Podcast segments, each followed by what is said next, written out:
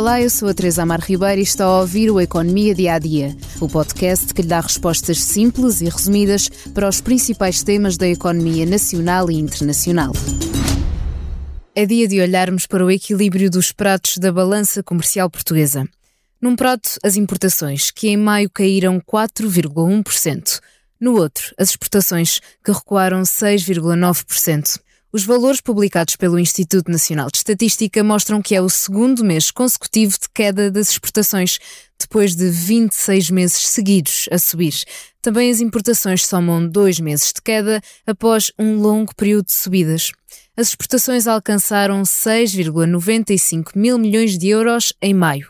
Já o montante total das importações foi de 9,47 mil milhões de euros no mesmo mês. Contas feitas, o déficit da balança comercial portuguesa cifrou-se nos 2,53 mil milhões de euros em maio. São mais 109 milhões se compararmos com o mesmo mês do ano passado, e nem o forte recuo nos preços dos combustíveis importados contribuíram para um maior equilíbrio dos pratos. Em maio, Portugal exportou menos 25,1% na categoria de fornecimentos industriais, sendo a principal razão a diminuição de vendas de produtos farmacêuticos, nomeadamente para os Estados Unidos da América. A contrabalançar estiveram as exportações de material de transporte, com um aumento de 23,5%. Como dizíamos, este é o segundo recuo consecutivo das exportações desde inícios de 2021, ano em que as exportações portuguesas de bens atingiram o valor total mais elevado de sempre das estatísticas do comércio internacional. Ainda que abril e maio não contribuam para este caminho positivo da balança comercial portuguesa, o Expresso escreveu em manchete no Caderno da Economia, na edição de 9 de junho, que indústria espera recordes nas exportações em 2023. A contribuir para esta projeção estão setores como o da metalurgia, saúde, componentes automóveis e imobiliário.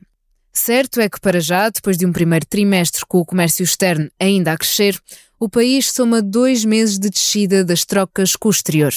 Recorde-se que o Banco de Portugal reviu em forte alta a sua projeção para o crescimento da economia portuguesa este ano, apontando para uma expansão do produto interno bruto português em 2,7%, justificada, sobretudo, pelos bons resultados da procura externa. Projeto no Economia Dia a Dia. Antes da despedida, convido a ouvir o podcast O Céu é o Limite, da jornalista Kátia Mateus, com Ricardo Parreira, o CEO da PHC Software, empresa com presença regular nos rankings das empresas mais felizes.